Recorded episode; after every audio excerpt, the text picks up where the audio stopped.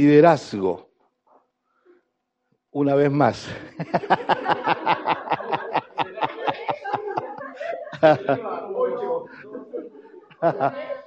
Uno. Vamos a hablar de liderazgo de cambio. ¿Ya? De liderazgo de cambio. Pongo una cita bíblica ahí, Josué, capítulo 3. Voy a leer de acá, tengo mi Biblia lista, pero no me quiero colocar lente, no quiero que me vean con lente leyendo. Del uno en adelante. Yo leo en mi, ahí, mi oficina con los lentes, con todo. Aquí uso mi Biblia nomás, así, digno. Así.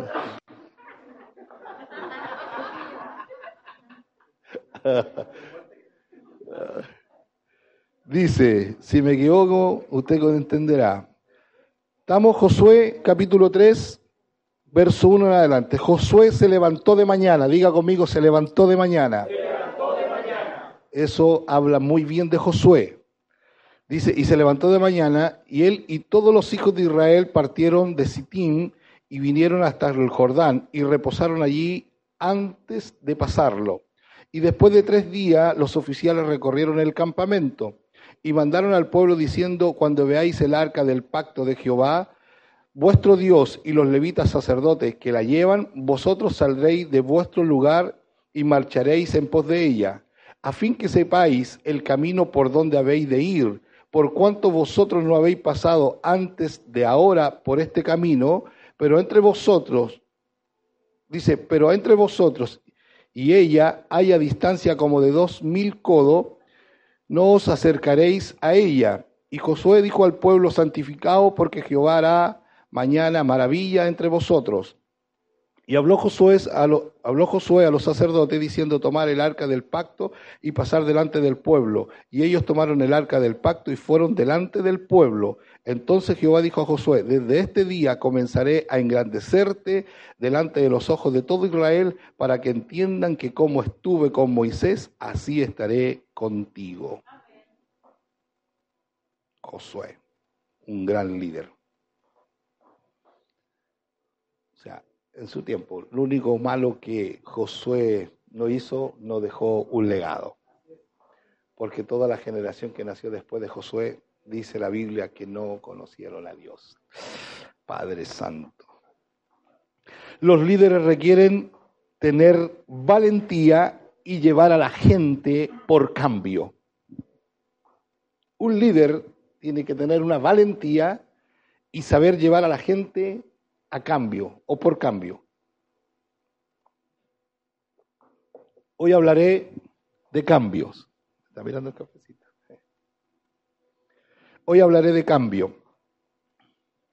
Hay ocho cosas o ocho cualidades que debe tener un líder de cambio.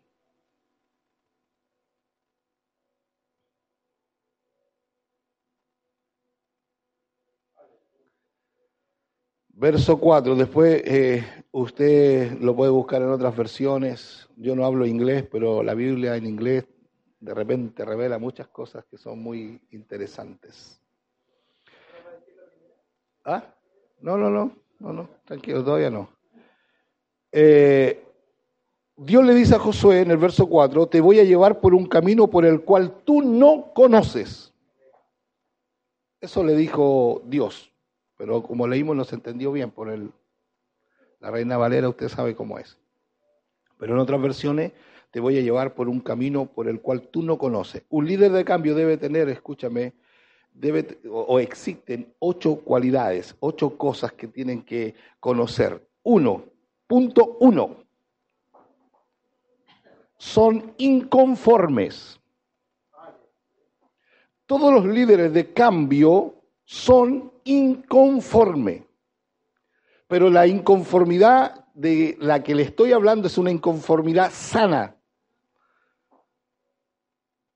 que tiene que ver con hambre de Dios.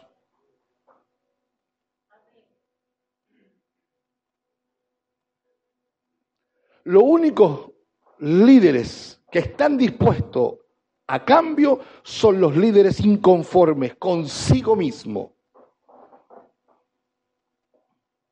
Porque ese líder inconforme consigo mismo sabe que hay algo más. Sabe que hay algo más. El líder inconforme, de ahí se lo voy a decir para que lo, lo entienda mejor, saben que siempre hay algo que ellos deben o pueden mejorar.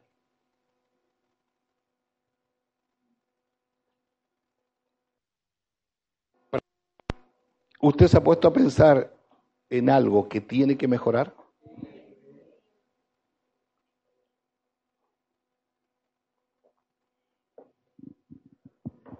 ¿A cuánto le gustaría tener una revelación mayor de la Biblia? ¿A cuánto le gustaría tener una revelación mayor de la Biblia? Este cuerpo, la mente dice una cosa, el cuerpo dice otra.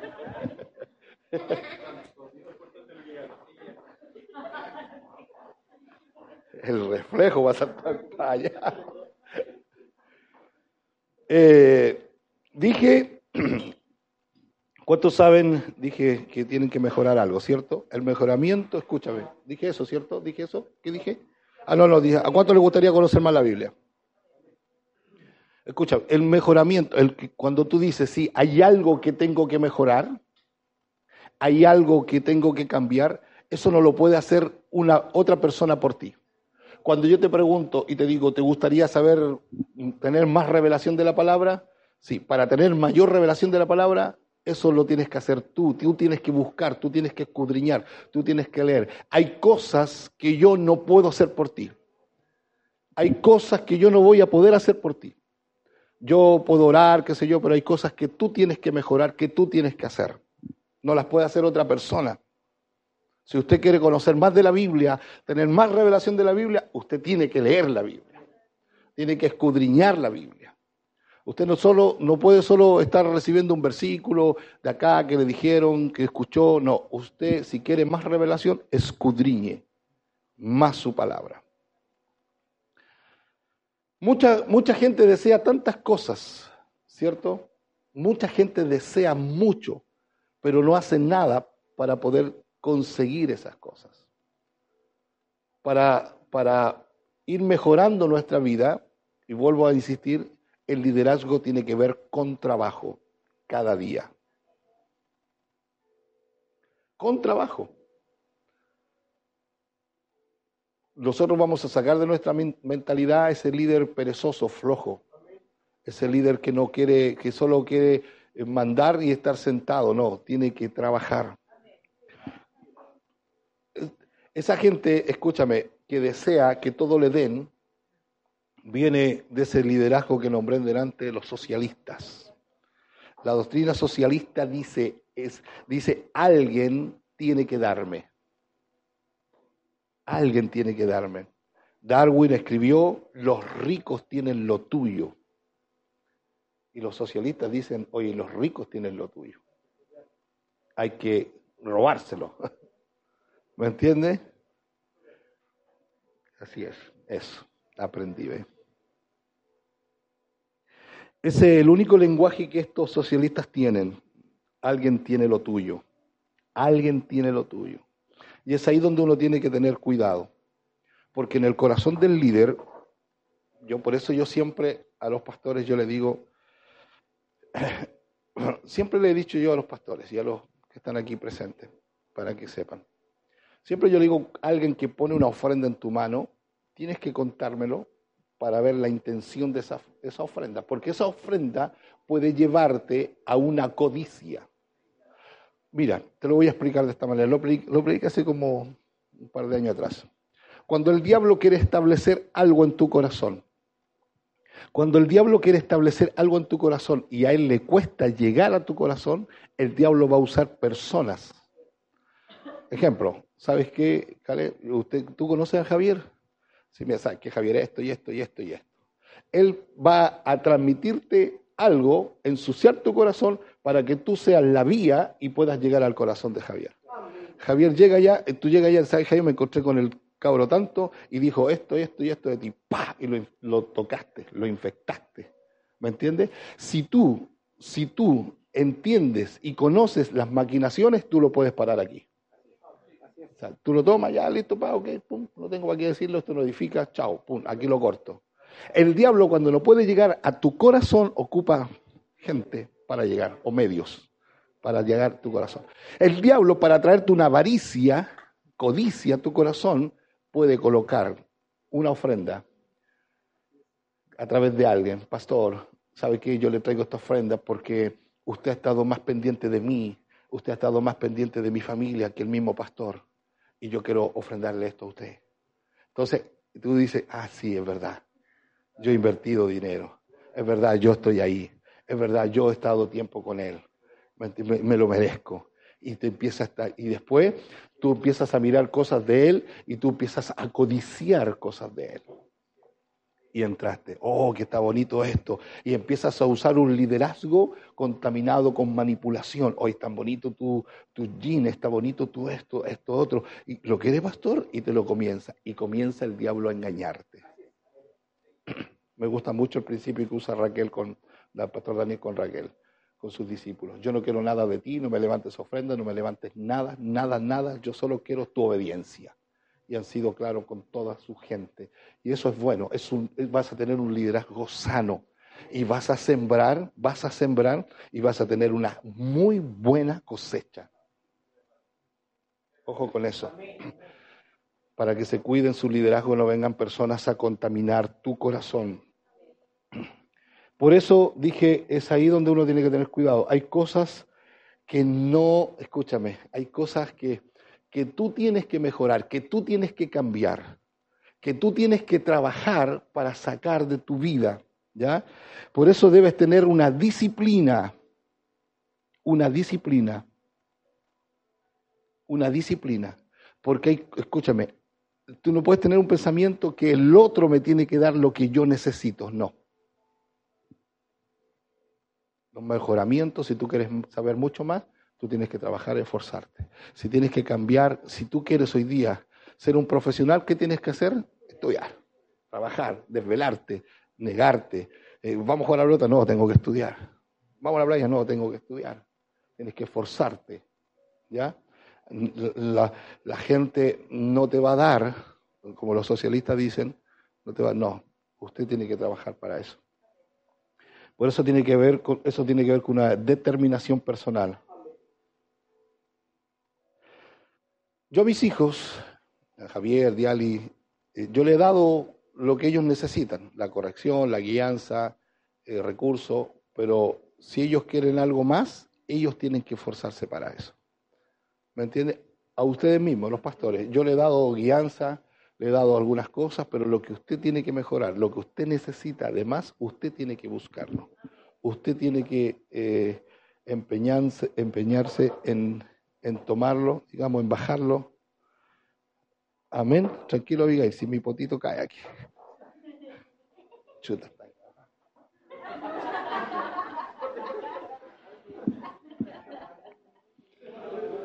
Por eso ahora tiene que comenzar el compromiso contigo mismo.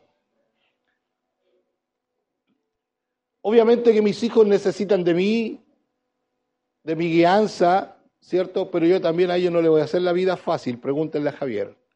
En su liderazgo yo no le he hecho la vida fácil, se la he hecho difícil, porque hay cosas que tiene que mejorar, hay cosas que tiene que sacar, hay cosas que él tiene que ver, hay cosas que él tiene que lograr, y así como ustedes, como muchas veces se le ha hecho difícil también, porque hay cosas que ustedes tienen que bajar y descargar.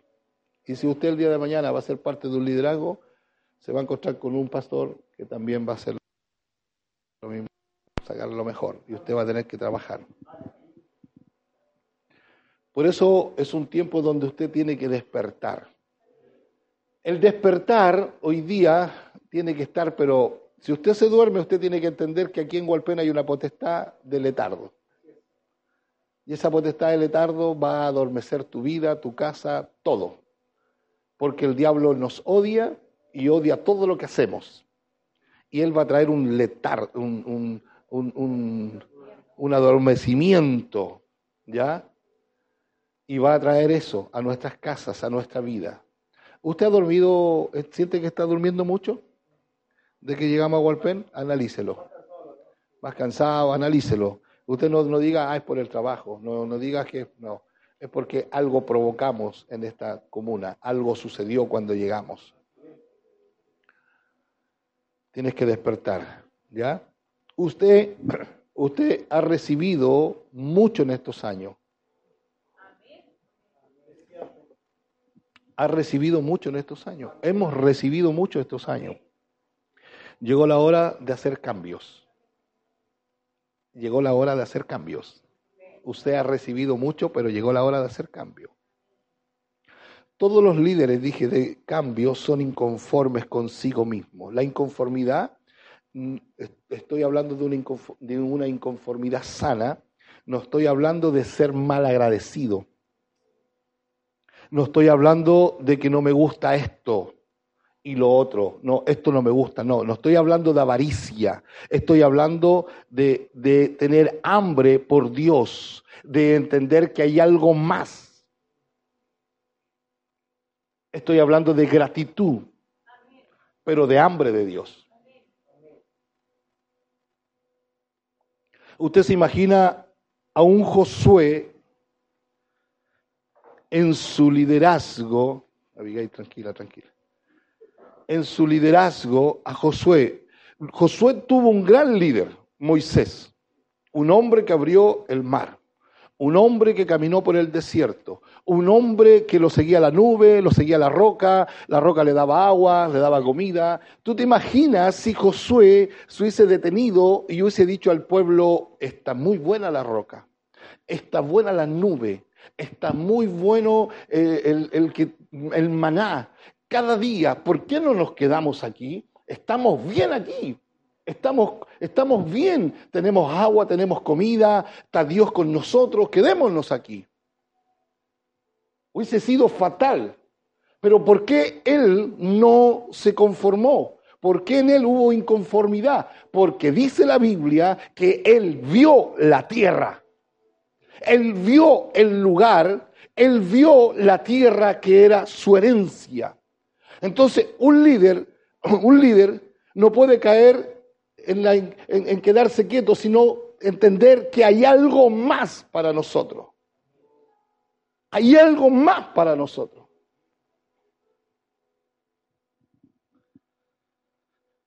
Si Josué hubiese tenido esa mentalidad, todavía está en el desierto.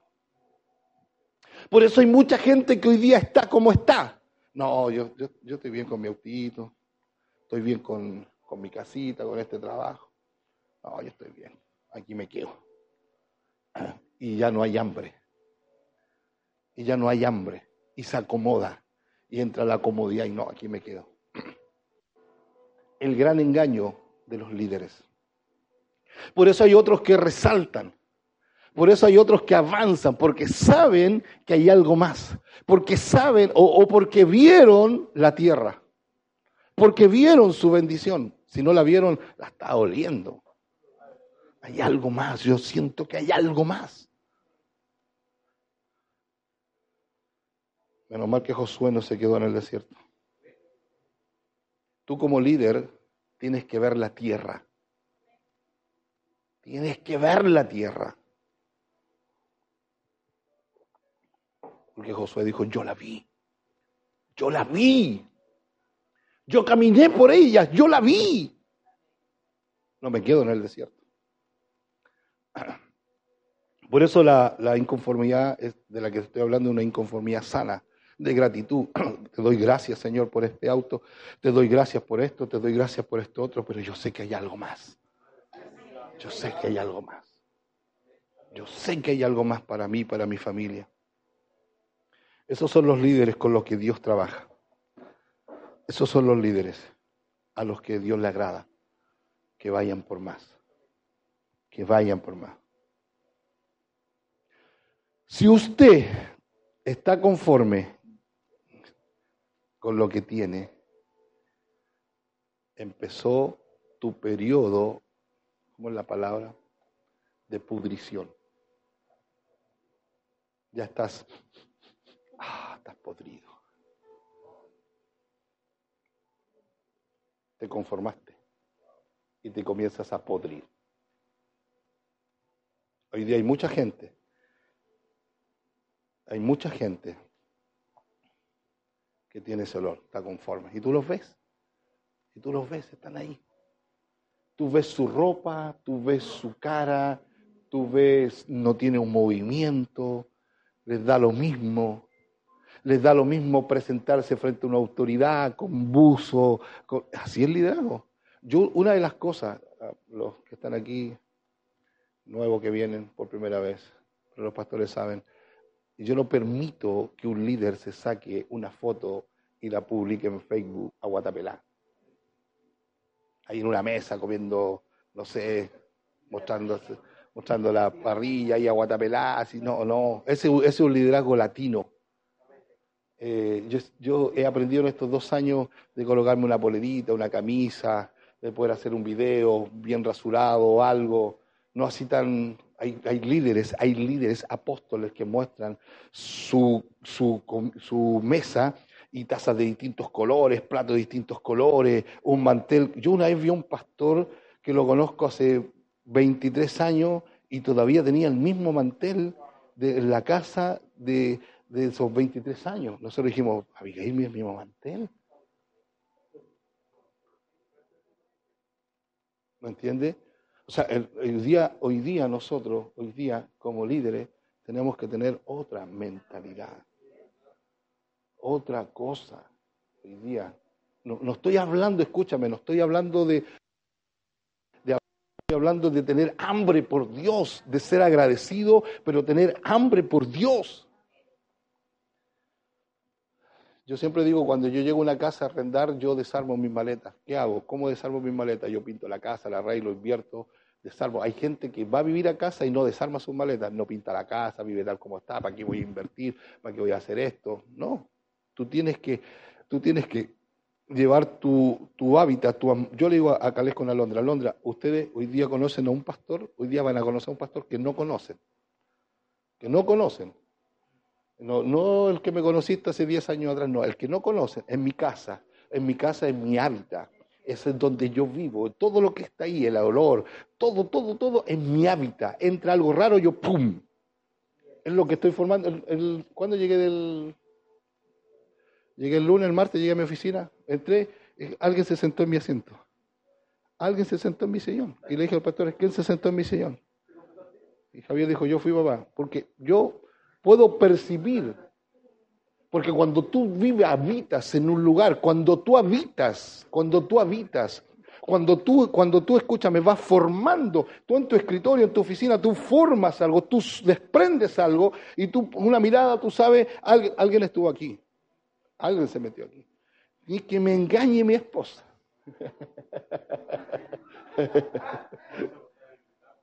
en mi cama, cuando se acuestan en mi cama. Cuando me toman un libro o algo.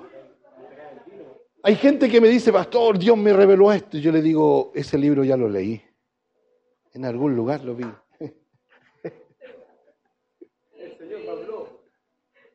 Por eso uno tiene que tener cuidado. Por eso yo le digo, no vean a mi apóstol, porque cuando diga, el Señor me dijo, se lo dijo mi apóstol. Por eso hay cosas que tú tienes que manejar. Pero escúchame, no para dañar, son aguas frescas tuyas. Y de ahí me va a entender, de ahí me va a entender. Entonces usted comenzó su proceso de pudrición. Por eso tienes que tener cuidado, porque uno Cuando tú te conformas, tú no pides, no pides más. Tú, te, tú dices, ya, con esto me quedo. Los socialistas te dicen, confórmate con eso. Confórmate nomás con eso. La doctrina, la mentalidad social, confórmate con eso porque todo lo demás para mí. Confórmate con eso nomás. ¿Me entiendes? No, nosotros tenemos que ir por más. Tenemos a un Dios de abundancia. Tenemos a un Dios de, Nunca te conformes. Dice Hebreo 3:12. Esta cita está buena. Mirad, hermanos, que no haya en, en ninguno de vosotros corazón malo de incredulidad para apartarse del Dios vivo. Un corazón incrédulo es un corazón malo. ¿Usted sabe lo que es la diferencia en creer e incredulidad? Creer es la convicción de que Dios quiere hacer algo. El creer. La incredulidad es la convicción, es la convicción de, de que Dios no quiere hacer algo. Lo repito. La diferencia entre creer e incredulidad. Creer en la convicción de que Dios quiere hacer algo, incredulidad, incredulidad, incredulidad en la convicción de que Dios no quiere hacer algo. La incredulidad, escúchame, no tiene que ver con la duda. ¿Lo hará Dios o no lo hará Dios? Es cuando te convenciste de que Dios no lo va a hacer. Y eso hace o a eso se le llama corazón malo.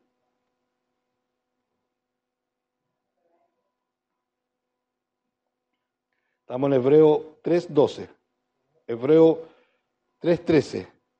Antes exhortaos a los unos a los otros cada día, entre tanto que dice hoy, para que ninguno de vosotros se endurezca por el engaño del pecado, la incredulidad te endurece. Por eso hay gente que es tan dura. 14. Porque somos hechos participantes de Cristo con tal, escúchame esto, si tienes tu Biblia, subrayalo ahí, no sé, si lo puedes hacer en tu celular. No sé. Dice el 14, porque somos hechos participantes de Cristo con tal que retengamos firme hasta el fin nuestra confianza del principio. ¿Me entendió eso? Retengamos firme hasta el fin.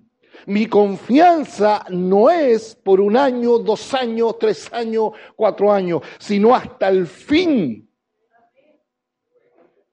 Hasta el fin. ¿Por qué? Porque muchas veces cuando Dios te dice algo, tú pasas adelante, tú crees, pero van pasando los años, viene la guerra, viene el conflicto, viene la crisis y tú comienzas a colocarte incrédulo. Y perdiste, rompiste. Por eso dice, con tal que retengamos firme hasta el fin nuestra confianza desde el principio. Pasan los años, la crisis, la prueba, y, y caes en la incredulidad. La amargura trae la incredulidad. Y de ahí ya te convenciste. Te convenciste de que Dios no va a hacer nada. Y aparece esto. Escúchame, aparece esto. Que Dios lo haga con mis generaciones. Ya, que Dios lo haga con mis generaciones. ¿Has escuchado a gente adulta que ha estado en la iglesia y decía, ah, bueno, que Dios lo haga con mis generaciones, porque ya no lo hizo conmigo ya. Que lo haga con mi hijo, que lo haga con mi nieto.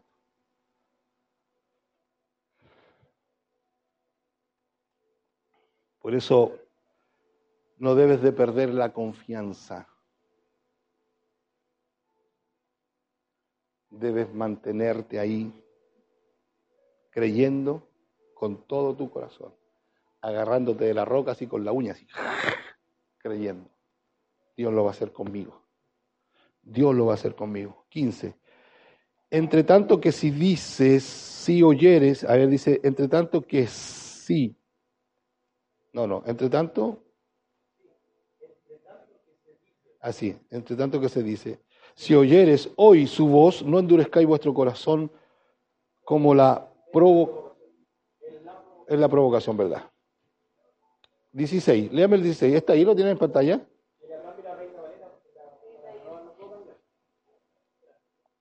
¿16? Alguien que lo lea.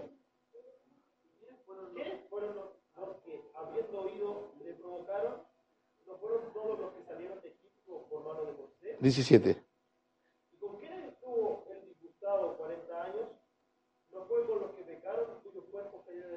Momento, quédate ahí. Oye, estar enojado con alguien un día, una semana, un mes, pero 40 años estar enojado se te pasó la vida. Se te pasó la vida, 40 años enojado con alguien, se te pasó la vida. Y el 17. No, ya, ese ya lo dijiste, ¿vale? El 18.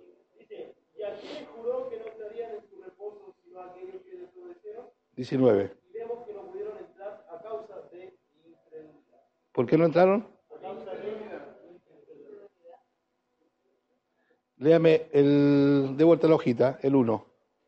Era el 13, el 14, 1. Perdón, 4-1, 4-1.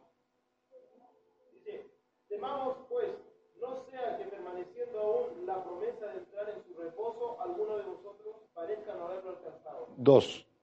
Porque también a nosotros se nos ha anunciado la buena nueva, como a ellos, pero no les aprovechó el oír la palabra por no ir acompañada de fe en los que la oyeron.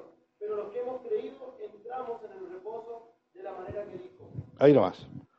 Dice, no acompañaron la palabra de qué? ¿Dónde? Mira, la tierra, la tierra que Dios le iba a dar es una tierra de reposo, pero era una tierra que tenía guerra, que había guerra. Cuando, lo que dije antes, cuando tú estás en la perfecta voluntad, estás en la tierra de reposo, va a haber guerra, va a haber batalla, va a haber pelea, pero tú sabes que sabes que estás en el centro de su voluntad. Y Él te colocó en esa tierra, Él te dio esa tierra para que tú la tomes, tú la tú, la, tú puedas entrar y poseer esa tierra y tomar todo lo que está ahí. Va a haber guerra, va a haber pelea, pero tú sabes que estás en el centro de la voluntad de Dios. No caigas en la trampa de la inconformidad. Romanos 12:2. No os conforméis a este siglo. ¿Alguno de ustedes tiene sueños? ¿Tienen sueños? Pelee por esos sueños. Pelee por esos sueños. Dos, todos los líderes de cambio tienen iniciativa.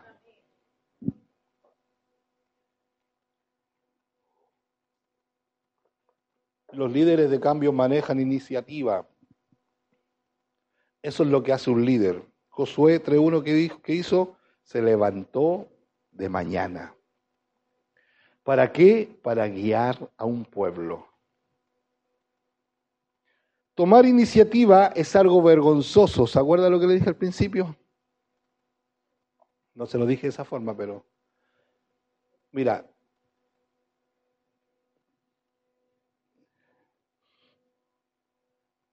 tomar una iniciativa es algo vergonzoso. Te lo voy a explicar de esta manera. Tomar iniciativa es algo vergonzoso. Cuando tú estás sentado escuchando una palabra y viene el Espíritu de Dios y te dice, siembra por esa palabra. Y tú estás ahí. No, que la lucha te da vergüenza, que esto allá, que esto acá, que van a decir, que soy mostrado, que esto acá, qué cosa. Y un montón de cosas. Y comienzas una lucha mental, fuerte. Toda palabra de Dios, detrás viene una lucha fuerte, mental. Y de repente pasa uno sencillo adelante y deja su ofrenda. Y tú dices, ahora, y pasaste detrás. Perdiste la bendición del primogénito. Porque el que pasó segundo abrió una brecha. Porque el, que, el, que, el líder que tiene iniciativa es el que abre brechas. Y desata la unción o desata la bendición del primogénito.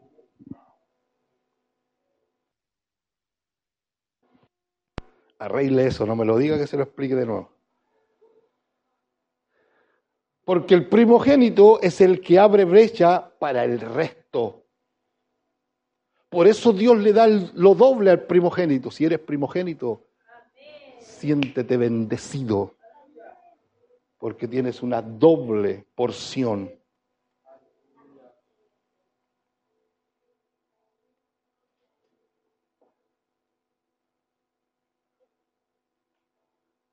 Porque te estás atreviendo a hacer lo que otros no hacen o lo que otros no están haciendo. Por eso atrévete a ser primero. Y ahora que no te importe la vergüenza. qué vergüenza aquí. Lo hago porque se me va a desatar una bendición doble. Que se rían, que se burlen, viene una bendición doble para mí. Todos los líderes de cambio tienen eso, no esperan. Perdón, nada que ver eso. Usted tiene que ser un iniciador, eso está malo. Josué fue un, iniciador. Y ser iniciador tiene que ver con modelar con tu vida, tu liderazgo. por eso yo, esto no está en los estatutos de IMC ni en la doctrina de IMC, pero yo siempre he dicho, siempre he dicho, cambia tu forma hasta de vestir. Porque, ¿sabes? Yo recibí un día un rema del Señor, un día Dios me soltó una palabra, hace años atrás, me dijo, la gente cuando te vea no te va a reconocer. Y yo decía, ¿qué va a pasar conmigo? El rostro se me va a poner blanco, no me van a poder mirar, voy a resplandecer. Pero empezaron los cambios. Hoy me he encontrado con gente y me dice, oh, que estáis cambiado. Porque, porque tú reflejas lo de afuera, es el cambio que está dentro. Que está dentro. Y tú puedes ver a alguien de proceso y a alguien de cambio. Tú lo puedes reconocer y puedes ver a alguien de apariencia. Entonces, nosotros tenemos que modelar, porque tu liderazgo es para cambiar el destino a gente. Vas a llegar, va a llegar gente pobre, con mentalidad de pobre, ¿qué vas a hacer tú cuando una familia llegue y esté acostumbrada a ir a comprarse ropa americana? ¿Tú la vas a dejar así de maldita? ¿Tú vas a dejar que camine así en la pobreza, que viva en maldición? Tienes que cambiar y tienes que meterte en un área que donde no que cambiar su vida. El apóstol Pablo tomó al esclavo onésimo y le cambió su naturaleza. Le dijo, ya te lo mando no como un esclavo, sino como un hijo, pero cambiado. Me es útil en la obra, pero te lo devuelvo, pero se lo entregó cambiado. Entonces hoy día tu liderazgo tiene que ser un modelo. ¿Me entiendes? A mí el apóstol no me dice, Francisco, ponte una camisa, que esto ya no. Yo he ido aprendiendo de su liderazgo, él ha ido modelando para mí, y yo digo, con la Abigail le digo, para nosotros antes era ser, eh, ¿cómo le llama el Toti a esto? Que usan pantalones cortos y, y, camisa, ¿cómo le dice el Toti? Eh, mamón, ¿cómo le dice? ñoño, ñoño, ñoño, ñoño, pero yo he visto a mi apóstol ahí en pleno paseo, bautismo, con camisa, con sus pantalones de tela, que es un liderazgo para nosotros, a nosotros nos metieron en esa basura, ¡oh, qué religioso! ¡Qué religioso! Pero es un liderazgo que él tiene, que él lo maneja, ¿me entiende? Que él nos enseña y, él ha estado modelando a mi vida y yo aprendo de eso porque él es la voz que Dios tiene aquí en la tierra para mí. Dios le dijo a Aarón, Moisés será, esto es fuerte, Moisés será tu Dios aquí en la tierra. ¿Me escucha alguien decir eso? Es una secta. Es una secta.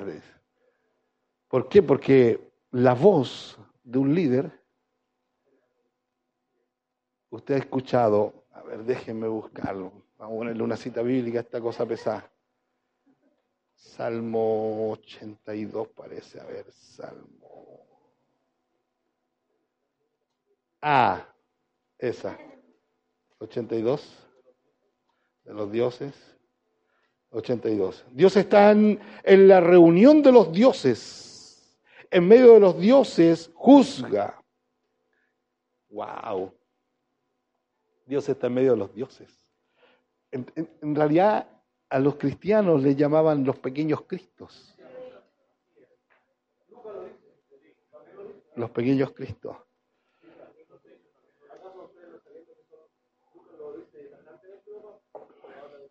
Sí. ¿Te das cuenta?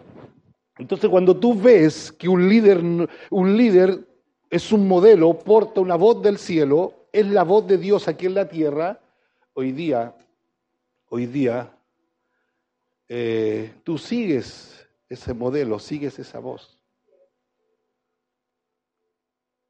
Y tú vas a provocar cambios profundos, tremendos en esas familias y en esas personas. No sé por qué me metí ahí, pero Josué fue un iniciador. A modelar, dije. Ellos, los líderes, modelan con su vida. Por eso usted tiene que modelar con su vida. Yo siempre digo esto, tu casa tiene que estar siempre impecable. Porque el, el nuevo, cuando entra a tu casa, lo primero que quiere saber cómo tú vives. Te mira, cómo trataste a los niños, cómo, cómo redaste al bebé, cómo que los bebés se portan más mal. Y, y, para eso usted tiene que tener un plan B. Yo tenía mi plan B. Cuando venía gente, yo a mi hijo lo mandaba al más desordenado para donde la abuela, quédate allá. O sea, yo le mostraba algunas cosas. A Javier le pegaba antes, no después no después. ¿Me entiende? Entonces hay cosas, porque de repente, escúchame, por eso a eso yo le llamo, a eso yo le llamo aguas personales. Aguas, ¿por qué? Porque un líder tiene que manejar planos, diseños.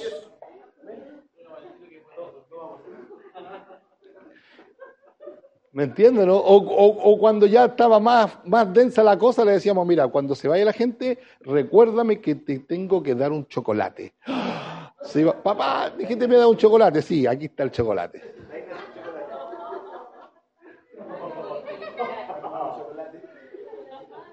Tres, los líderes de cambio son intencionales.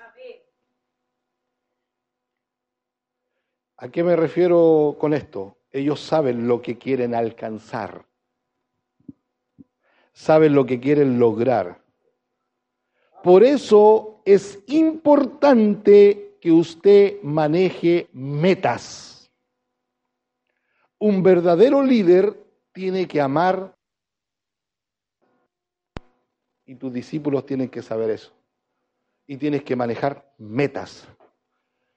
En toda empresa al gerente se le exige metas, números, resultados.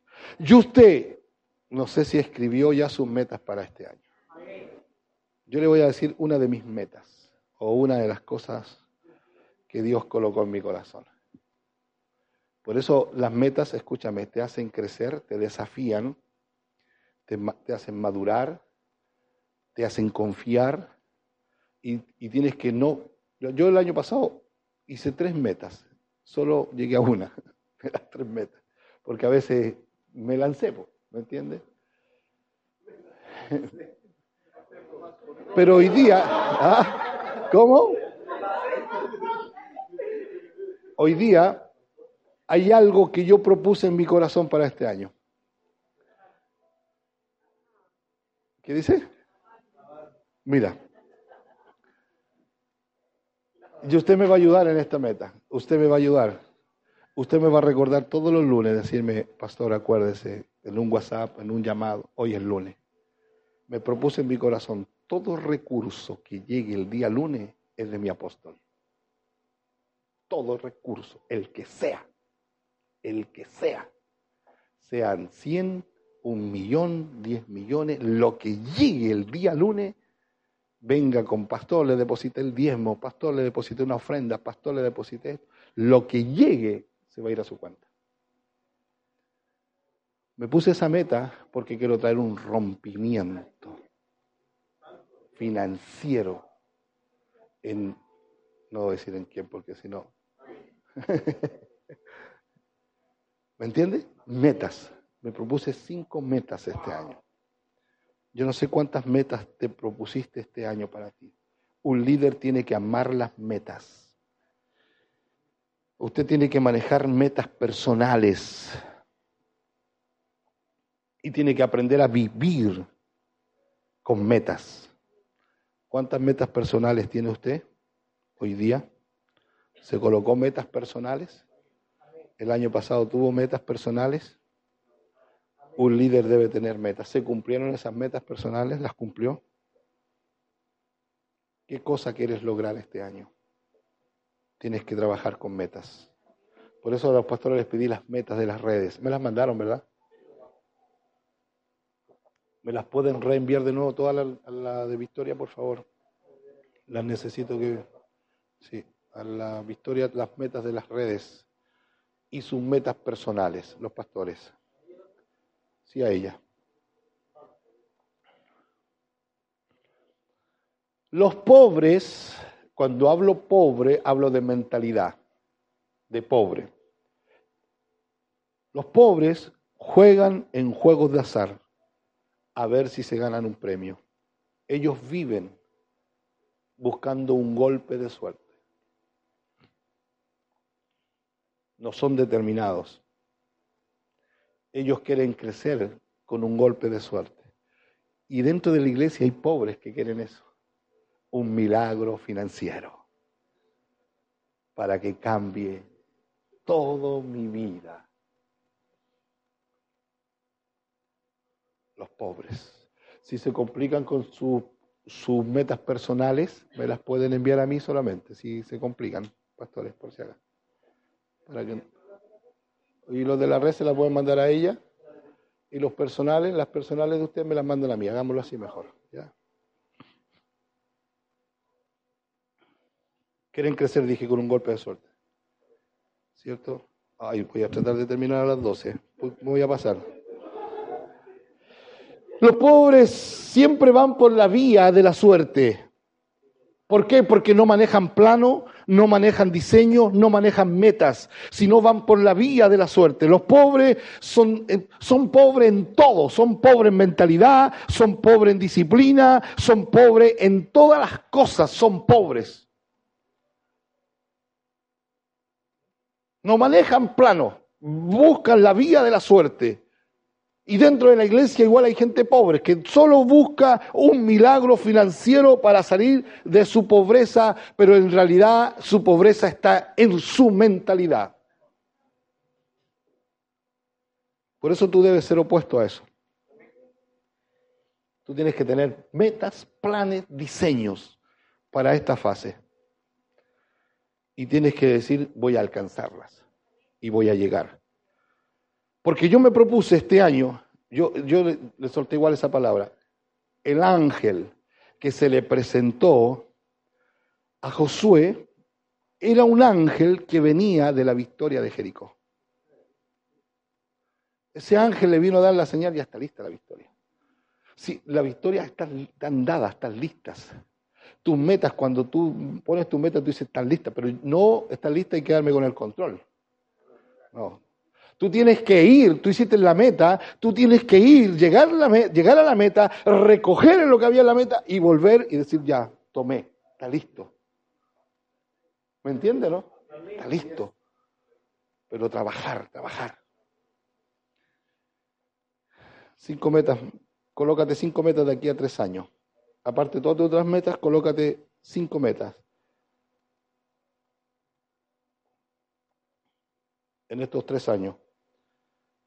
Trabaja en la mentalidad, en el cuerpo físico, en lo espiritual, en la finanza y en el ministerio.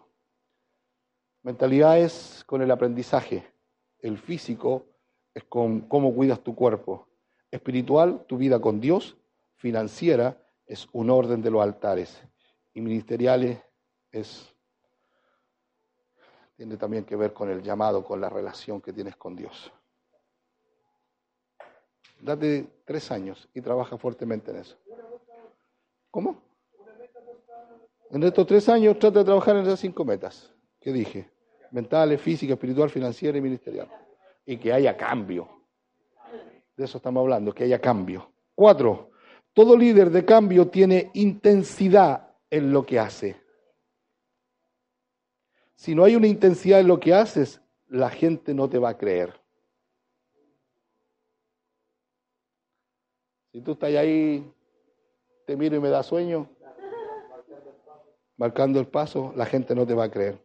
La gente sigue a líderes con pasión. Te voy a hacer un desafío. Toma una grabadora.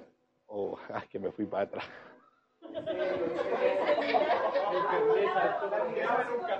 La aplicación se llama grabadora. La aplicación se llama grabadora. Toma tu teléfono. Toma tu iPhone. Y grábate por 40 minutos. Y después te escuchas. Grábate así. Habla, pa, todo lo que tengas que hablar. Todo, todo lo que quieras hablar. Por 40 minutos. Mira, en lo personal. ¿Qué dice? No. En lo personal, me costó mucho aprender a escucharme porque hablo tan mal, digo yo, Padre Santo. Padre Santo. De repente estoy ahí así, pero rojo. Y vas a ver lo que hay en ti. Y vas a ver lo que hay en ti. Hazlo un día, atrévete. Y, y, y comienza a hacer eso siempre. Porque te vas a comenzar a evaluar, escúchame, y, vas, y te vas a dar cuenta si hay pasión o no hay pasión en tus palabras. Yo predico con pasión, me gusta. Escúchame.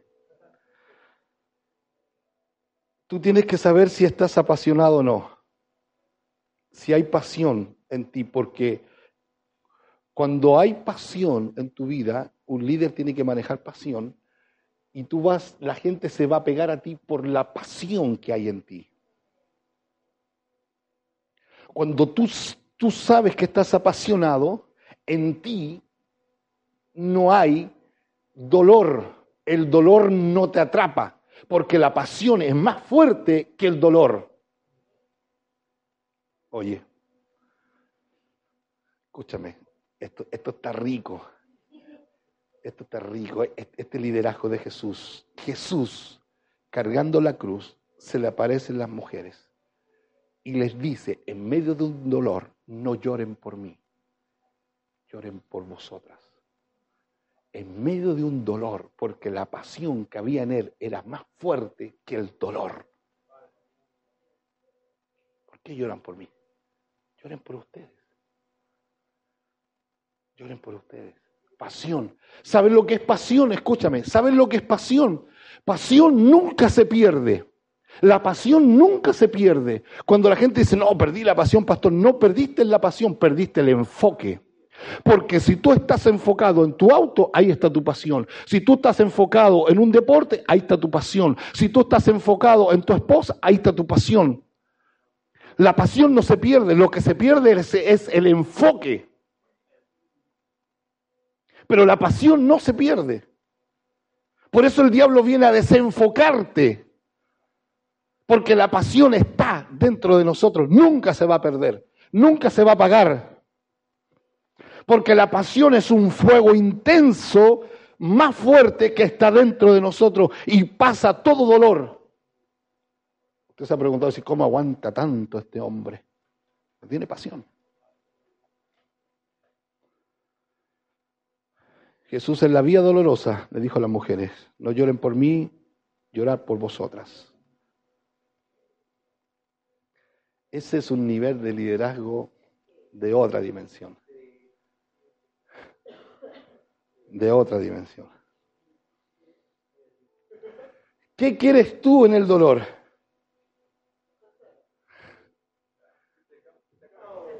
Pobrecito de mí. Pastor, no se preocupe, déjeme pasar este dolor. Déjeme nomás llorar. Yo puedo solo, sí.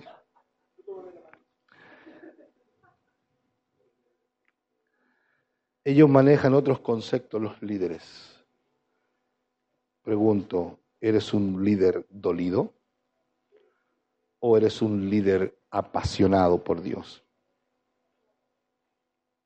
La pasión, yo no puedo cuidar tu pasión. Otra persona no puede cuidar tu pasión. Tú tienes que cuidar tu pasión. ¿Y cómo se, cómo se cuida la pasión? Debes de determinarte donde pones la atención. La atención determina la pasión. Ahí está. La pasión nunca se pierde, solo cambia de lugar. Donde tú te enfoques, ahí está tu pasión. Listo, estamos listos, ¿cierto? La pasión nunca se va a extinguir. La gente dice cómo, no, no, la gente dice cómo se recupera la pasión. Lo que pasa es que la pasión nunca se fue. El enfoque, te desenfocaste. Estás mirando otra cosa. ¿Dónde está tu corazón?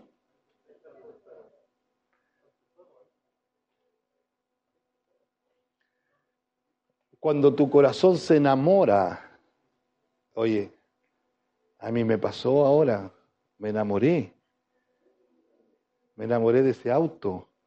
Y yo dije, guay, Dios me tuvo que remover el piso. ¡Pah! Dije, perdón. Porque llegué a decir, este es el mejor auto que he tenido y no quiero otro, quiero este. Y Dios me dijo, el diablo te está desenfocando de tu pasión. ¡Pah! Me sacudí. Chao. Chao. ¿Me entiendes? Oh, qué bonito el mino. Ah, no voy a la iglesia. La pasión. ¿Dónde está tu corazón? ¿Dónde está tu mirada? Pasión nunca se acaba, siempre está presente. ¿Usted sabe por qué está aquí? ¿Sabe por qué está aquí? Porque está apasionado por Jesús. Por eso está aquí. Está apasionado. escucha a alguien cuando está apasionado. Yo me acuerdo cuando vivíamos en Lota, estábamos en el tiempo de los encuentros con mi esposa, nos desaparecimos como ocho meses de Penco. Y nosotros llegábamos, llegábamos a, Penco, a conversar con la gente, con la gente que los conocía. Y la gente nos, miraba y nos decía, ¡ay, pero ustedes están, ustedes están apasionados con lo que hacen! Gente de iglesia, porque nosotros contábamos los milagros, las cosas que ocurrían. Las cosas que ocurrían. Yo, yo no sé si lo tengo ahí anotado. No sé si lo tengo aquí anotado, pero lo anoté en algún lugar, en algún punto. Yo veo a Daniel y yo le doy gracias al Señor. A ver, yo quiero que entienda algo. Jesús cuando vino a mi vida, Jesús vio lo bueno en mí o lo malo en mí en la primera instancia. ¿Ah? Lo malo, porque Él quiso sacar lo malo. Después me mostró lo bueno y me lo ha mostrado y me lo ha hablado lo bueno en el secreto. Nosotros como líderes siempre vamos a estar mirando lo malo de la gente, ¿cierto? Sacándole lo malo, pero obviamente sabemos lo bueno que hay y en el secreto se lo podemos decir. Cuando, cuando tú estás apasionado, tú estás apasionado, tú le puedes decir a la gente, decir, mira, si tú vas a IMC, la vida te va a cambiar. Yo le doy gracias a Daniel y a Raquel porque ellos lo han dicho abiertamente en sus predicaciones. Dios me cambió la vida aquí en IMC. Dios me cambió la vida al lado del pastor Francisco. Eso es pasión. Eso es pasión, porque estás enfocado en algo. Y la gente, la gente va a acercarse porque va a ver el nivel de palabra que sale de tu boca y la pasión que hay en ti que estás diciendo algo con una convicción que nada lo va a mover. Dios me cambió la vida. A mí Dios me cambió la vida con el apóstol Rodolfo. Me cambió la vida con el apóstol Rodolfo. Ayer nos llevamos un primer reto, ¿cierto? Rico, así suavecito, pero rico, contundente. Así. Llegué a tomar el celular de mi esposa y escribí tan lindo y mi amiga me decía, escríbelo más, escríbelo más, porque está ahí en mi, en mi WhatsApp. y lo veo así. Yo tuve que agarrar el mío y tratar de arreglar ahí, perdón, papá. Pero escúchame, cambió, cambió mi vida. ¿Cristo cambió tu vida? Cambió mi vida. Por eso los apasionados tienen otro lenguaje. Por eso te invité, grábate por 40 minutos y escúchate y verás qué hay en tu corazón. Cuida la pasión. La gente quiere líderes apasionados. Apasionados que puedan ministrar bajo ataque. ¿Usted me ha visto en el suelo? ¿Me ha visto en el suelo bajo, en un ataque? Sí, me ha visto, pues si usted me ha visto, me ha visto mal. Pero también me he podido levantar y he podido igual estar predicando y ministrando. Porque los apasionados ministran bajo ataque. Porque el ataque lo único que va a hacer va a aumentar más tu llama. Antes cuando alguien me decía, pastor, me voy, pastor, ya no me gusta, pastor, esto, y se iba, yo quedaba votado. Hoy día cuando alguien me dice, me está impulsando un desafío mayor.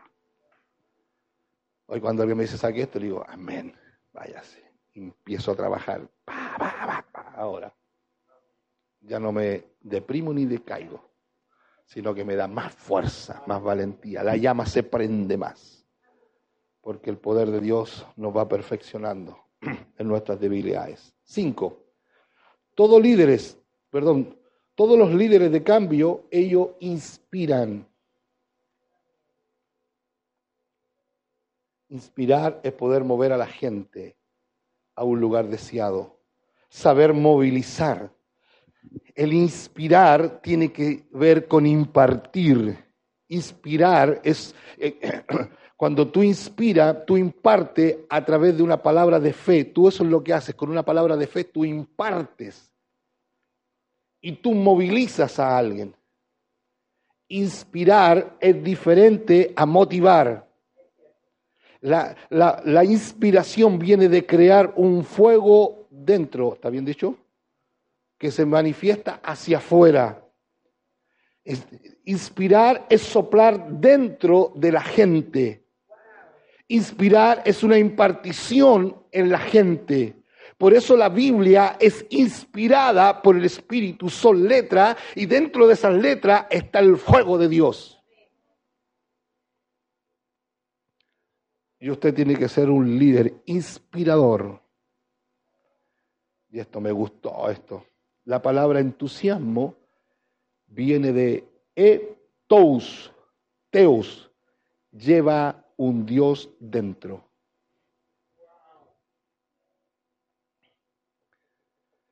Los inspiradores son los líderes de cambio, saben influenciar sobre la gente correctamente. Ellos pueden llevar a la gente a cambios. Ellos pueden llevar a la gente a que tomen una buena decisión en una hora, en media hora, en 30 segundos, eh, perdón, en 30 minutos, tú puedes llevar a una persona que tome una buena decisión de una palabra de fe. Porque los líderes inspiradores cambian destino, cambian personas y cambian familia.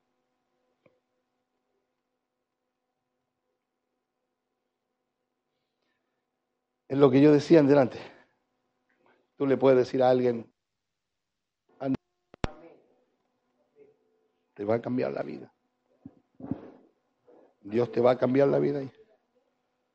Seis, todos los líderes de cambio son incondicionales con Dios.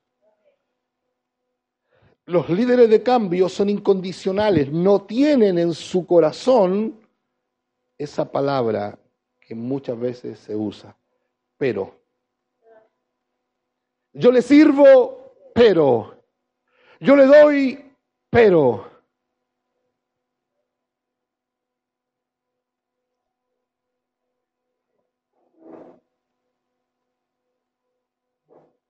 El día que usted le coloque un pero a Dios, se traba todo.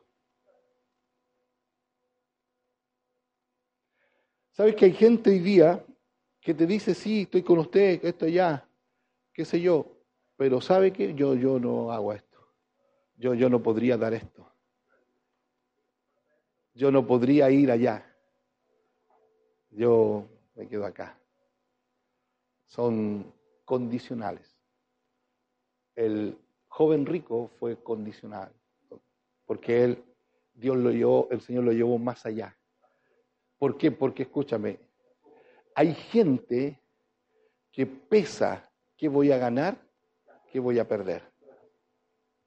A ver, si yo hago esto, ¿qué voy a ganar? Si hago esto otro, ¿qué voy a perder? No. Los líderes de cambio son incondicionales con Dios. Pide lo que quieras, Señor. Aquí estoy. No es malo que la gente te diga, pastor, sabe que yo en realidad me gusta y me sé todo, pero no voy, yo no voy allá, yo no hago esto. No es que sean malos, son gente que es sincera nomás. No, pastor, yo no puedo dar el Jericó, yo no. Eh, o cosas, no sé. Son sinceras nada más, no es gente mala. El joven rico era condicional. Dios lo llevó una milla más y no, se devolvió. Siete, me quedan dos puntos más nomás. A las 12 voy a terminar. Los líderes de cambio son intuitivos. Esto está bueno. Saben discernir, percibir cosas antes que ocurran. Manejan el sexto sentido. ¿Cuáles son los sentidos, los cinco sentidos? Los cinco sentidos, hombre. Palabras automáticas. Palabras automáticas.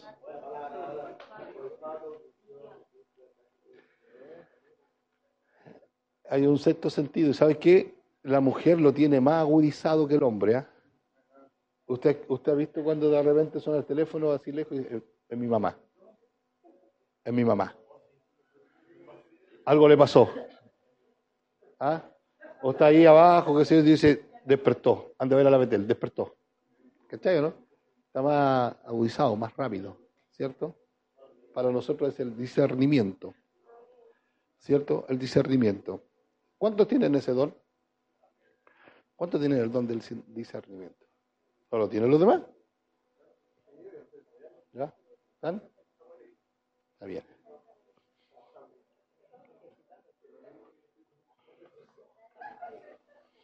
Los animales tienen instinto.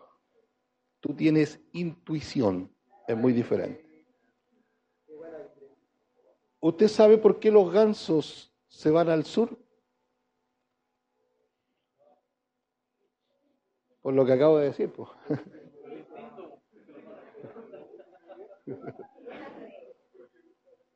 Porque le gusta a Pugón.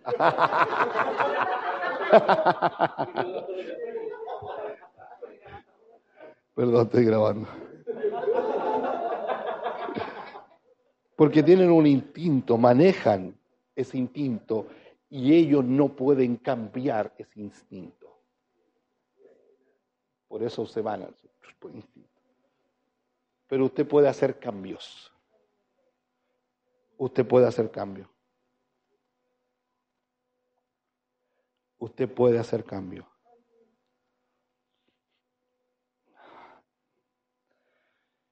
Usted tiene que discernir el momento perfecto. La Biblia habla de tiempo. La Biblia habla de temporada. La Biblia habla de época. La Biblia habla de días. Pero Jesús habló de hora. Es la hora. Llegó la hora. Cuando tú sabes que llegó tu hora, cuando tú sabes que llegó tu hora, Abraham supo que llegó su día y supo que llegó su hora. Cuando tú aprendes a percibir tu hora, te metes con todo.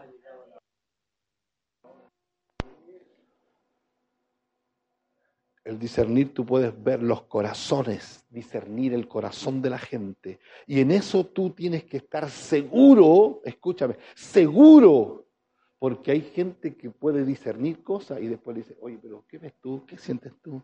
No, tú tienes que estar seguro, esto es y esto es. El tema que tienes que aprender a... Porque a veces dan ganas de decir, ¿sabes que yo sabía que te iba a hacer esto y esto y esto? ¡Ah! ¿Cierto? Pero tienes que... Yo lo sabía. Y con lo más íntimo decirle, sí, yo sabía que esto iba a ocurrir, iba a pasar, porque lo vi, lo discerní. Cuando tú trabajas el discernimiento en el secreto, Porque el don se trabaja en el secreto, no en la iglesia, no siendo portero, en el secreto. Cuando tú, cuando tú lo trabajas en el secreto, es perfeccionado en el secreto, es trabajado en el secreto, va a haber momento en que Dios no te tiene que hablar. Va a haber momento en que Dios no te va a hablar. Solo vas a discernir.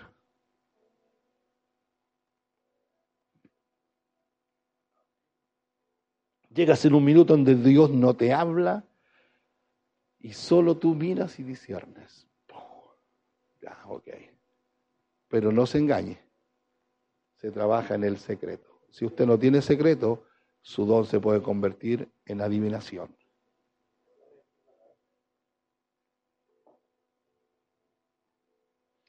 Por eso cuando trabaja el discernimiento, la intuición, puedes tú ver la visión, tus oídos están más agudos, tu mirada más fina. Dios, Dios ya no está hablándote constantemente, sino ya está fluyendo. Amén. No en la adivinación, porque yo también he, he podido descubrir que ese don en ciertas personas está como adivinación y no como don. Yo discerní esto, pastor. Por eso uno tiene que guardar el secreto. El secreto te va a mandar mensajes, el secreto te va a enseñar, el secreto te va a preparar. Si no hay secreto, se va a convertir en adivinación. Ocho, todos los líderes de cambio son innovadores. Tienen una habilidad para imaginar cosas. Si dejaste esa habilidad, recupérala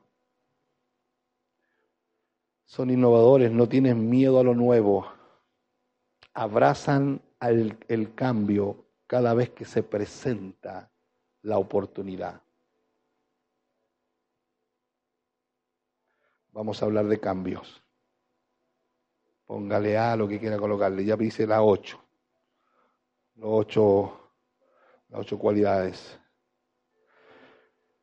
Todo lo que no funciona, póngale A eso hablemos de cambio, póngale A. Todo lo que no funciona está gritando cambio.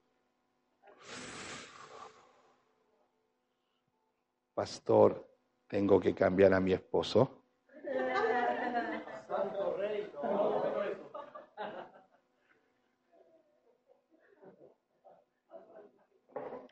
Todo lo que está, escúchame, todo lo que no está funcionando está gritando cambio. Hay gente que se pone ahí, se pone duro, fuerte, qué sé yo. Ese es un anuncio que tienes que cambiar algo. Y es urgente, porque no está funcionando. Necesita un cambio. Y usted tiene que localizar ese momento, esa hora, y poder cambiar ahora ya. Porque es eso lo que te tiene estancado. No hay que colocarse extremista y cambiar todo lo bueno y lo malo, no, uno tiene que visualizar, localizar qué es lo que, tengo, qué es lo que tenemos que cambiar. Tienes que identificarlo y eso tienes que cambiarlo. A veces nosotros somos tan extremistas que queremos cambiar todo, pero es solo una cosa. Y esa es la que tienes que identificar. Es solo una cosa. No es todo. Dos, o B, cambio, el cambio incomoda, el cambio incomoda por el precio que presenta. Esto lo voy a leer. Abrazamos el cambio hasta que vemos cuánto vale. Si vale mucho, no lo cambio. En los cambios nunca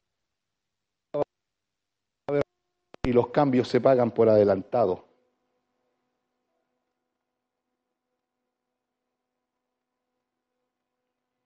Y los cambios no son un cambio de un día así rápido, no. No son rápidos.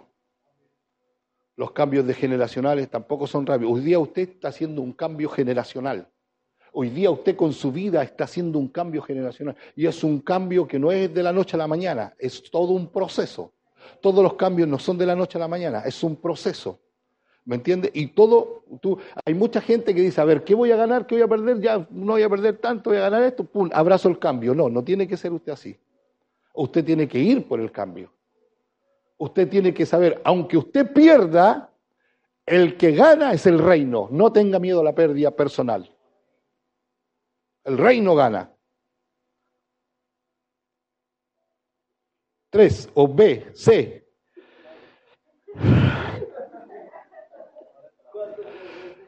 ¿Cómo conoces lo que tú no estás dispuesto a cambiar? ¿Cómo lo conoces? Por el temor que surge. Cuando surge ese temor, ese es un síntoma que no estás dispuesto, o es la evidencia, o es la resistencia al cambio. El temor revela que no estás dispuesto al cambio. La gente que no cambia se vuelve monumento. La gente que cambia se convierte en un movimiento.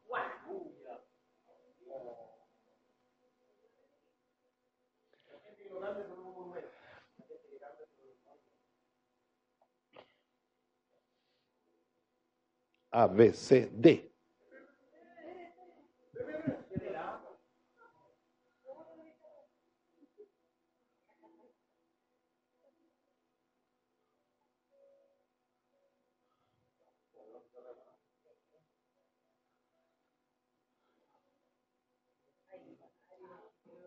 Escríbalo nomás, publíquelo ahí. Sí, bueno. Bueno, pero eso, deje que esa agua estén ahí dentro, tranquilo, tranquilo, tranquilo. Tenga agua ahí, tenga agua ahí, tenga agua ahí. No, no. Sí, mándele lo que usted cree, pero hay aguas que tienen que mantenerlas dentro ahí. Todavía no es el tiempo de abrir las compuertas. Tranquilo. ABCD, dije de los cambios, los cambios amenazan la gloria de tus triunfos pasados. Todo cambio te llevará a morir a los triunfos del ayer.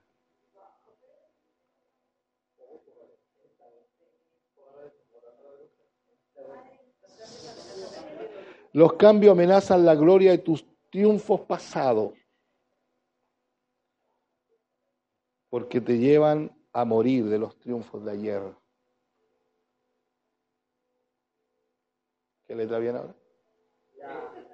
Eh.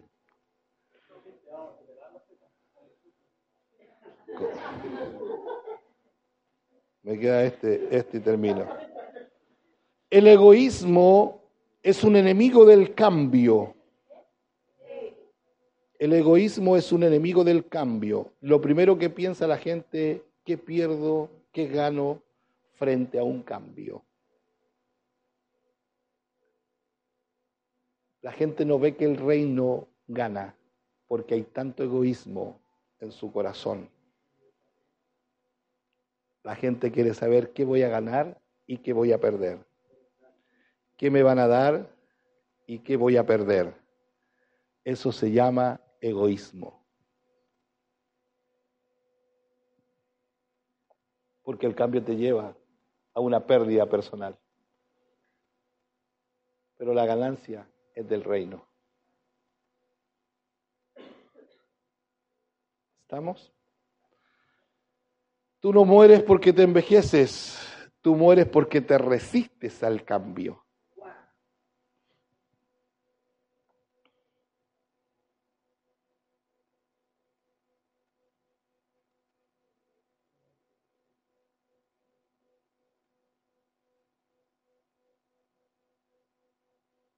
Termino.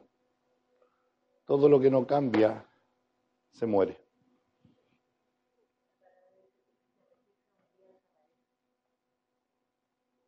Me da esa cita para agregarla ahí, por favor. Todo lo que no cambia muere. Tengamos un tiempo de administración ahora. Usted se va a colocar delante del Señor ahora. Y usted sabe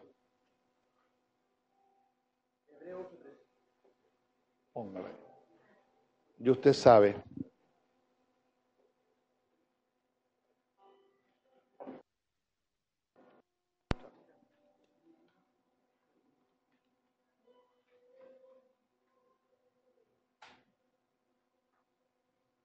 Está dispuesto por ir por cambios. Está dispuesto a ir por cambios, amado. Le pido a, al Señor que, que esta palabra pueda tocar sus corazones y que no sea un conocimiento, sino que sea una palabra que realmente traiga cambios sobre nuestra vida. No tengas miedo a los cambios. No tengas miedo a lo que Dios puede hacer con tu vida, con tu familia, con tus generaciones.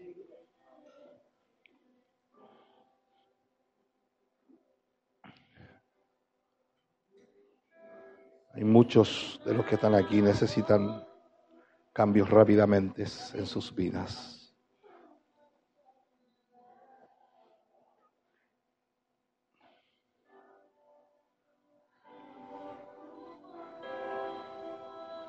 Te adoramos, hermoso Espíritu Santo. Te adoramos, hermoso Espíritu Santo. Te adoramos, te honramos, te exaltamos. Estás en medio de nosotros. No estás solo trayendo una revelación de tu palabra un conocimiento. Tú quieres obrar en medio de nosotros. Tú quieres obrar en nuestra vida. Tú quieres transformar, quieres cambiar nuestra existencia, nuestra vida, porque tú nos estás mirando, tú nos escogiste, tú nos llamaste para provocar cambios en familia, en personas, en ciudades, en naciones. Hermoso Espíritu Santo, habla de una manera clara a mi espíritu, a mi corazón, habla de una manera clara, clara, Señor, que la voz tuya, tu voz suene en este instante fuertemente en mi espíritu y en mi corazón. Si ha existido egoísmo, Padre, si el egoísmo me ha llevado, Señor, a retenerme, a estar estancado, porque me ha hecho evaluar, me ha hecho pensar, me ha hecho ver qué voy a ganar, qué voy a perder. Yo te pido perdón, Jesús. Yo te pido perdón por resistirme a los cambios por resistirme a los cambios, Señor. Perdóname, perdóname, Señor. Queremos que hoy nos levantes, queremos que hoy, Señor, nos unjas con un nuevo manto sobre nuestra vida. Padre, Señor, yo oro por, por los hijos que están aquí, Señor.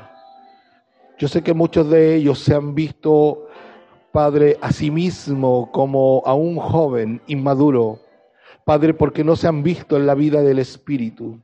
Padre, yo oro para que se vean en la vida del Espíritu y vean quiénes son, como tú les llamas, el nombre que tú escribiste en ellos, Señor.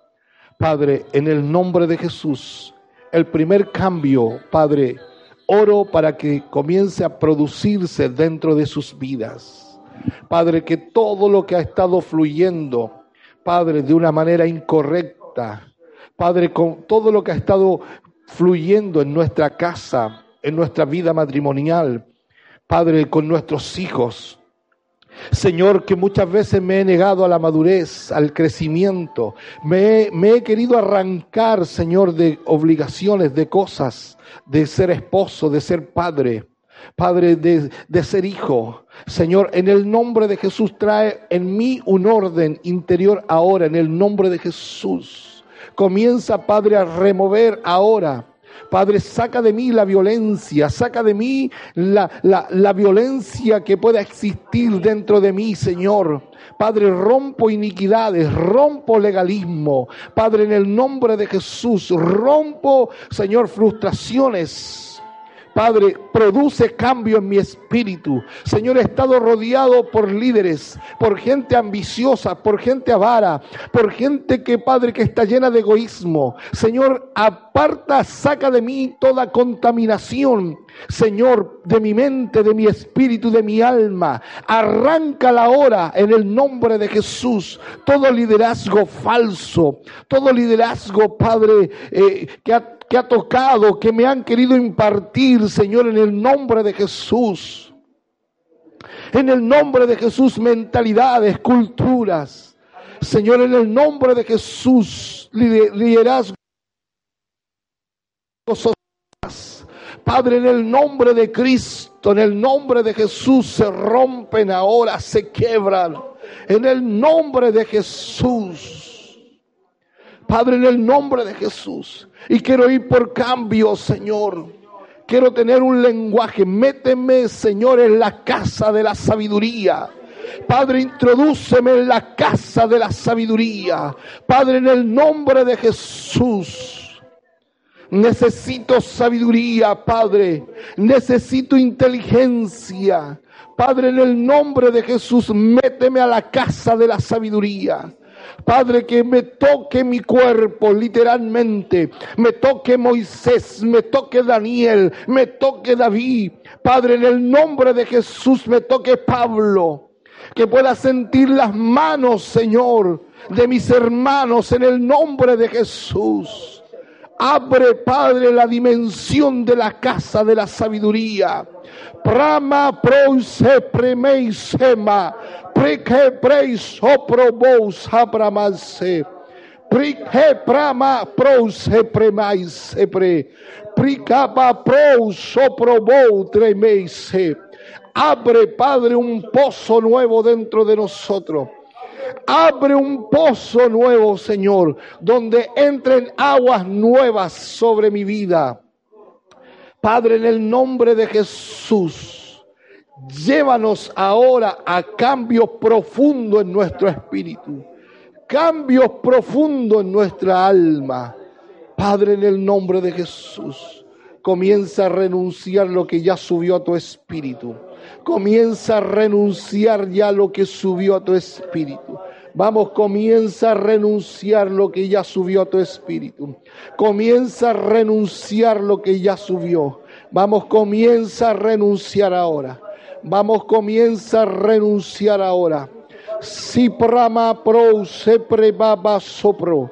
Prima hama haba sepre baba sopro Preke prema y sopro. Precapa prei sembre mei sopro.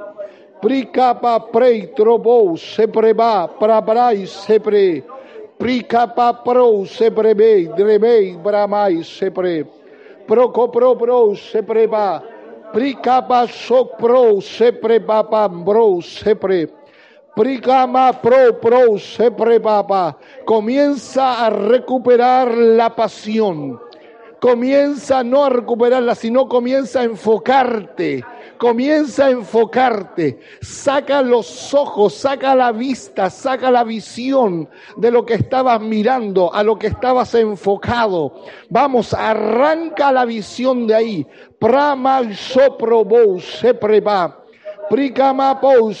Enfócate en Cristo, enfócate en la visión, enfócate en el llamado, enfócate en lo que Cristo puso dentro de ti. Vamos, que la pasión, que la pasión que la pasión, que la pasión, que la pasión, que la pasión sea tu enfoque, que la pasión sea tu enfoque. Prama y soprobo, se preba. Sacúdete, sacúdete, sacúdete, sacúdete tus ojos, sacúdete tus manos. Todo lo que te ha desenfocado ahora, pray, se prema y sopro Pricama pro seprema, la angustia, la ansiedad, Padre, el desorden, todo lo que ha estado ahí, que has estado enfocado, has estado mirando. No mires la tumba vacía. Enfócate, enfócate, enfócate en Cristo. Enfócate en el Espíritu Santo. Enfócate en la visión, enfócate en Dios ahora. Prama y sopro sepre. Pro, pro, sopro va para más Vamos, vamos, vamos, eh, vamos, comienza a nivelar tu visión, comienza a nivelar tu visión ahora, comienza a nivelar tu visión ahora, comienza a nivelar tu visión ahora. Prama sopro, estás capacitado, estás ungido para llevar empresas, para llegar negocio, para llevar a tu familia. Estás ungido, pero también estás ungido para ver la pasión, para cargar la pasión. Estás ungido para llevar muchas cosas en tu espíritu. Prama y sopro, sepre prima pro, sepre baba sopro. Vamos, abre una brecha nueva, abre una brecha ahora, se desata la unción del primogénito, se desata la doble unción ahora sobre tu vida. Sé un iniciador, ahora sé un iniciador. Abre brecha, abre brecha, prama sopro. Ábrele brechas a generaciones. Ábrele brecha a familia. Ábrele brecha a jóvenes. Ábrele brecha a gente. Por soprobo. Vamos, abre brecha, abre una brecha ahora. Abre una brecha, ponte violento en el espíritu y abre una brecha ahora. Abre la brecha ahora, abre la brecha, abre la brecha ahora, ábrela para tus generaciones. Vamos, ábrele, ábrele la brecha. Ponle intensidad a eso, ponle intensidad a esto. Vamos, abre brecha y ponle intensidad ahora. Ponle la intensidad, ponle la intensidad ahora. Prama y soprobo. Vamos, abre brecha, abre la brecha, abre la brecha. La unción, la unción, la bendición del primogénito. Vamos, la unción del primogénito ahora. Prama y soprobo. Prima y seprema y soprobo. Prama y sepra. Prama y sopo. Vamos, ponle intensidad, ponle determinación, ponle determinación a esto. Ponle determinación ahora, prama y sopro. Di, vamos, di conmigo. Voy a cumplir metas. Vamos, di, voy a cumplir metas. Prama, las metas serán mi pasión. Las metas serán mi vida. Viviré a través de metas. Ya no menospreciaré las metas. Viviré por metas. Viviré por metas. Por metas personales. Por metas familiares. Por metas ministeriales. Las metas serán mi alimento. Las metas será mi alimento cada año. Prama y sopro, po sepre va. Prima y sepre mama sopro. Prama y sepre bebe. Pero ponle intensidad, ponle intensidad a lo que estás hablando. Ponle pasión, ponle pasión. Prama y sopro, prema y sepre bebe. Prima más soprobo. Vamos, abre la brecha, abre la brecha. Que venga la inspiración sobre tu vida. Vamos, muévete, muévete en la inspiración. La inspiración ahora. Que bajen mensajes de fe. Que bajen mensajes de fe. No mensajes motivacionales, sino mensajes que van a inspirar. Que van a inspirar, que van a inspirar a otros. El fuego comienza a ser encendido dentro de ti. El fuego comienza a manifestarse hacia afuera. La inspiración es para soplar dentro de la gente. Vas a soplar, vas a impartir, vas a impartir, vas a inspirar a otro. Vas a inspirar a otro. Así como la palabra te ha inspirado a ti, como las letras de la palabra de Dios son fuegos que entran dentro de ti. Vamos, vamos, comienza, comienza a recibir la inspiración. Vamos por el cambio. Brama y soprobo. Vamos, vamos, dile Señor, yo voy a ser un hombre incondicional, Señor. Todo lo que me digas, todo lo que me pidas es tuyo, Padre. Es tuyo, Señor. Se activa ahora el discernimiento, el de percibir cosas ahora. El don comienza a fluir ahora. El don no serás engañado, no serás confundido. El don comienza a moverse ahora. Comienza a moverse ahora, ahora. Ahora, ahora, ahora, ahora, ahora, ahora. Se comienza a mover ahora. Tú no tienes instinto, tú tienes intuición y la intuición te hará diferente, el don te hará diferente. Brama y sopro bobo siempre, brama y sopro bro. viene sobre ti. La unción viene ahora, la innovación sobre tu vida. Vuelves a recuperar la habilidad de imaginar. Vuelves a recuperar de imaginar. Vuelves a recuperar, vuelves a recuperar ahora la habilidad de imaginar cosas. No tengas miedo a lo nuevo. Abraza el cambio. Abraza la oportunidad que está delante de ti. promou sempre mais. Sempre. Priquebrei soprobou sabrama. Para acabar para soprobou sempre. Priquebrei mais sou. Tropou seprema. Para mais sopro. Pro seprema. Graba para sepreme. Priquebrei soprobou. Brahma y Sepre. Brahma y Sopro. Sacúdate, sacúdete de toda comodidad. De toda comodidad, sacúdete de toda comodidad ahora. Vamos, sacúdete de toda comodidad ahora. Sacúdete, sacúdete, sacúdete de toda comodidad. Vamos, sacúdete de toda comodidad. Vamos, vamos, vamos. Los líderes inconformes son los que traen cambios. Vamos, una inconformidad sana en nosotros. Mantente hambriento, venga el hambre por más, por más, por más, por más, por más, por más, por más, por más, por más, por más, por más. Vamos, recibe una unción fresca ahora. Hay una unción fresca que está cayendo ahora. Hay una unción fresca que está cayendo ahora sobre tu vida. Hay una unción fresca que está cayendo ahora sobre tu vida. Hay una unción fresca. Hay una unción fresca ahora para tu llamado, tu liderazgo. Hay una unción fresca ahora, ahora, fresca. Esa unción está quemando, está quemando, está quemando, está quemando, está quemando. Está quemando, está quemando, está quemando en medio de nosotros. Está quemando en medio de nosotros. Está quemando, está quemando. Está quemando en medio de nuestras vidas. Está quemando en medio de nuestras vidas. Rama y soprobo. Una unción, una unción. Una unción nueva ahora. Una unción fresca. Una unción fresca. Unción de cambios. Unción de cambios. Unción de cambio. Una unción de cambio ahora. Una unción de cambio. Una unción de cambio que acelera tus tiempos.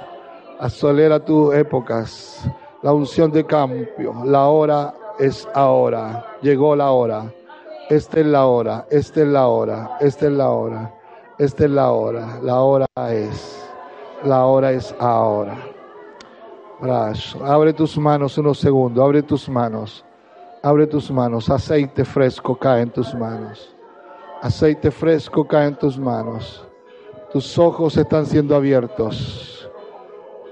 Hay gente aquí que se va a mirar y va a ver la pobreza que hay en su, en su ropa, en su, en su exterior, vas a ver, vas a ver, vas a ver cómo has sido engañado. Vas a ver, primero que van a comenzar a ver, tu vestimenta.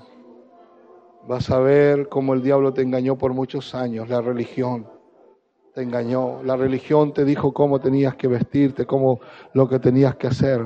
Es una religión manifestada. Hoy tus ojos van a ver eso. Es lo primero que vi cuando entré al reino, mirarme mis vestimentas, mis vestimentas de religiosidad. Fue lo primero que vi, fue lo primero que vi. Brahma hizo, y eso necesita cambios radicales, radicales, radicales, radicales. Se rompe ahora se rompe ahora y tus ojos se comienzan a abrir para ver ahora. Se abren tus ojos ahora. Se abren. Se abren. Todo logro del ayer cae. Cae. Cae. Cae, cae, cae. Que ha estado ahí en tu corazón. Que ha estado en tu mente. Que te ha gastado de esos logros. Caen ahora Caen ahora, caen, caen, caen, caen. tus ojos comienzan a localizar el punto, lo que te está estancando, lo que no te deja avanzar. Y eso necesita un cambio, porque he estado gritando ahí por un cambio, por un cambio. Gracias Espíritu Santo por esta palabra, por esta administración, por lo que tú has hecho en este día. Quiero que siga esta instrucción, por favor. Primero que nada se va a abrazar con su esposa. Escúcheme bien un poquito. Se va a abrazar con su esposa. Los solteros se abrazan entre ellos. Y usted a su esposa, esposa a su esposa le va a decir, necesitamos cambios urgentes. Que los vamos a conversar y vamos a trabajar en pos de esos cambios.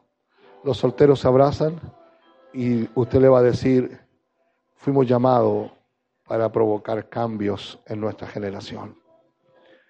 Y después terminan abrazándose y despidiéndose. Bendícenos en el nombre de Jesús.